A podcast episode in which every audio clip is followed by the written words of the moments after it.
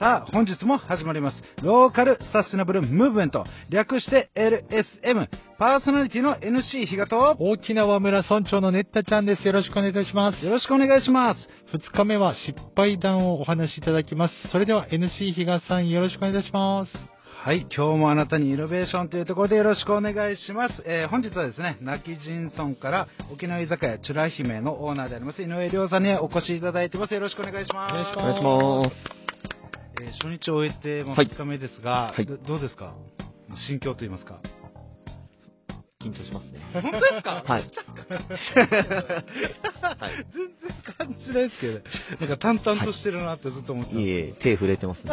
はい。あ 本日もよろしくお願いしますお願いします。えっ、と、まあ、初日ですね、え3つのポイントというところで、えー散歩よし、近江商人イズム、リタの商い、で、えーラベリングが令和の近江商人だというところで挙げさせていただきました。で、初日ですね、人生活動理念をおいろいろお聞きしてきたんですが、えーとにかく自分のお関わる方たち、まあ、社会も含めてですね、本当に、えー皆さんは自分を成り立たせるような存在なんですというところで、まあ、それが本当に自分が今なりわいとしていることとか、まあ、人生において、えーみんなのためになること、まあみんなのお良しというところを、お考えながら、あーいろいろお自分、えー活動とか人生をあ突き進んでますというようなお話でした。で本日2日目なんですが、まあ失敗談というところからお聞きしたいんですが、えーもう本当に失敗は多いと山山ほどやってきたというところで、はい。えー15年ほど前にも一度独立して授業をしましたが、はい実力、知識、感謝など何も足らずに大失敗。他に、えーもっとできたのに半ば諦めてしまったものも多いがそれすら、えーそれすらそれがあっての今だと思うので全てはいい経験だと思うようにしてます。というところで、まあ、それを踏まえてですねこの失敗する際にどういっただってもうだいぶメンタルは、まあ、打ちひしがれるというか、はい。ダメージあると思うんですが、そこからどういう形でこのシフトチェンジとかしたんですか、メンタル。そう。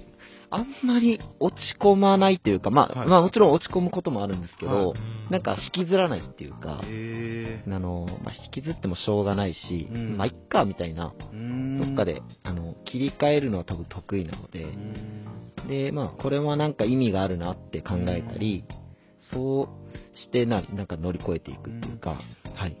あじゃあなんかこの起きたことに引きずられるわけではなくて、起きたことを単純に、はいあのななんていうんですか楽観的って言いますか、はい。なんか、まあ、自分の中で分析して意味付けしていはいい形で意味付けして、まあ、次に行くこのガソリンにするというか、そうですそんなね。感じなんですか、はいはい。うん。あんまり焼け酒飲ま飲まないですね。どっちかというと美味しく、あなるほどですね、はい。なんか焼け酒あんまないですね。あの例えばですけど、はい。この、まあ、楽しいど、どんなお酒飲むんですか？あ、なんか今気になって。本当ですか？えっと、いやもう本当飲むのは好きで、はいまあ、大体366日ぐらい飲んでるんですけど、一日多い。居酒屋ですもんね。そうですね。まあやっぱり飲もうって誘われたらうん全然飲むしう、ん。で、なんかそのやっぱ楽しい話してますね。どっちかというとあんまりこう愚痴とかうんなんか多いと、まあなあんまないですけど、あの、愚痴が多い飲み会だなと思ったら、なんか、あ、早めに、あの、帰ったりとか。わかるわ。はいはい。まねあ、あんまりそれないですけどね。あうんの、多分バリア張ってますね、どっかで。はいでも、まあ、ネガティブなところに引っ張られていったりししもするので、そうですねその辺大事かもしれない。うーん。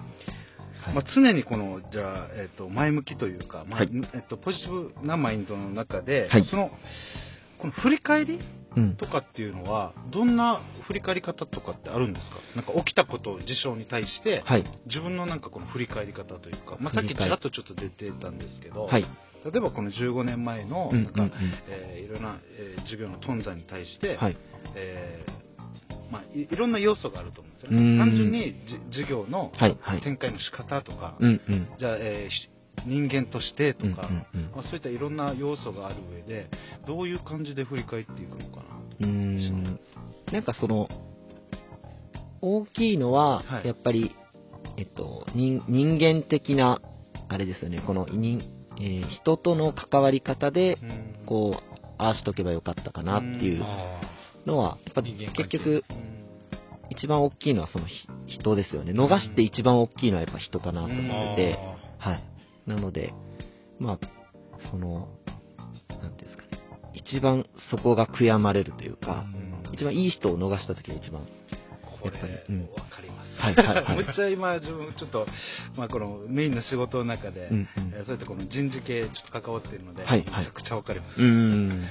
難しいですね、でも本当に。そうですねうん自分が個人一人と、はいなんかバイトとかだったらうんどうにでもなるんですけど、いろいろ従業員抱えてると、い。なかなか見えない部分とかたくさん出てくるのでそう難しいですね。そ。う。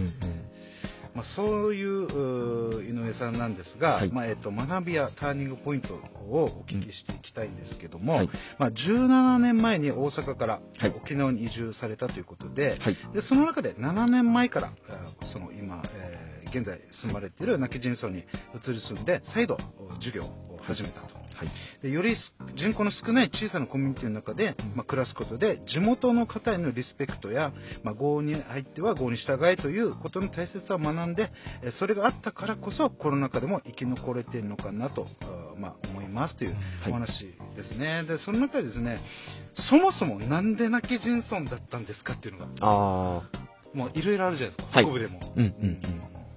でも、泣き人は、あの、その前は中部とかに住んでたんですけど、あそうなんですかはい。よく遊びには来てたんですよ。はい。で、まあ、氷大橋渡ったりとか、はいはいはい。で、ちょっと山の方のカフェに行ったりとか、うん。海、海で遊んだりとかしていて、やっぱいいところだなーっていうのは、なんかザ沖縄感があるじゃないですか、はい。この北部って。はいはいはい。なので、えっと、まあ、それまでは中南部のうん、ちょっとし、まあ、都会の方にいたので、あの、ずっとこっちに来たいなっていう思いはあってうん、それで、まあ、きっかけがあって、こっちに来たっていう感じですねう。んはい。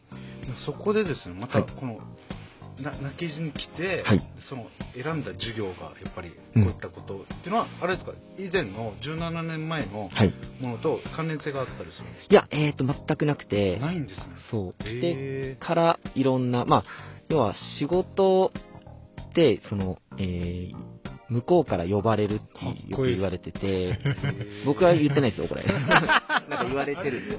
はい、はい。言いましたよね。あの、そうそう、仕事に呼ばれるっていう。だから、あの、まあ、何か一生懸命目の前のことやってると、こんなことやらないとか、こういう授業があるんだけど、どうっていう話がどんどん来て、それを一つずつやっていったっていう感じですね。このまさにあれですね、最初のあの初日のはい。2年の中でこの自分を成り立たせてもらってるのは、はい。もうえー皆様のおかげだっていうところで、まさにいろんな声かけとか、これやってみたらとか、はい。まあ、そういったところで全く違ううん。土地に、まあ、泣き人というところに住み住んで、はい。そこで全く新しいまた授業を始めるというところでも、やっぱそういったところがつながってるんですかね。そうですね。うん。まあ、そんなあー部分の泣き人村で、はい。一番学べたものってなんどんなことなんですか？うーん、そうですね。泣き人ではやっぱり、まあ、特に沖縄の中でも、うん。あの、こうコミュニティが、まあ、近いというか、ああの、やっぱ、えっと、1万人ぐらいの村なので、あの、すぐやっぱ、次の知り合い、まあ、はい友達の、はいはい。もうすぐ友達みたいな感じで、うん。繋がっていくので、なんかそこをとにかく大事にする。なんかすごい、あの、なんていうんですかね、この、大事だなっていう、はいはい。うんうん、思いまして、そう。だから、そこをおろそかにしたら、うん。あの、全然生きていけない村っていうか、確かにはい。そこは学ばせていただきましたね。なるほどうですね。ん。はい、というところで、まあ、本日ですね、はいまあ失敗談と学びや、まあ、ターニングポイントをいろいろ聞かせていただいたんですが、はいまあ井上さん自体がそもそもこの失敗に対してですね、うんまあ、すごい前向きで、えーこのそもそもこのポジティブマインドっていうところでですね、はい。あのどんどんどんどん前を向いて、え突き進んでるんだというような、まあ、印象でした。でそれで、まあ、この泣き人にはですねえもともと遊びに来てたんですけどもなんか、えーまあどんどんどんどんうん。呼ぼ呼ばれるようにそうですね。うん。いつの間にか泣き人にいて、はいで、えーいろんな方たちの、うお力添えのお部分で全くやったことなかったけども、うん現在の、おまあ、授業されていると、はい。でその泣き人で学べたことが、まあ、人とのつながりうんまさにそこが大事なんじゃないかというようなお話でしたね。はい。ということで、まだまだお伺いしたいんですけれども、そんな井上亮さんのご連絡先をご紹介させていただきます。えー沖縄居酒屋チュラ姫のホームページと Facebook がございますので、チュラ姫で検索をお願いいたします。そして我々へのメッセージは LSM のホームページにございますので、そちらからもお願いいたします。以上です。ありがとうございました。LSN プロジェクトは、いっちゃん、いなさん、またきち、たくま、マエストロあつし、みなっちゃん、またよし大輔さん、成田ペールワン、ミッチーの協賛でお送りいたしました。どうも皆さん、ヤンバル坂モーリーのモーリーです。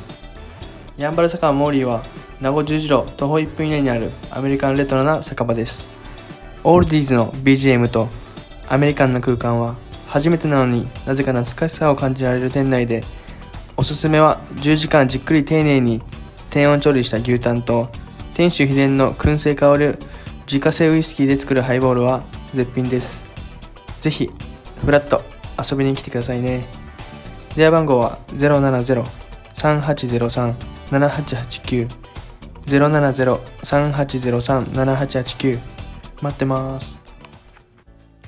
LSM レディオは株式会社エナジックインターナショナル南西食品株式会社スパイスカレー研究所沖縄ごはんよしひこやんばる酒場モーリー有限会社ゆい設計味どころかに松大同火災海上保険株式会社の提供でお送りいたしました。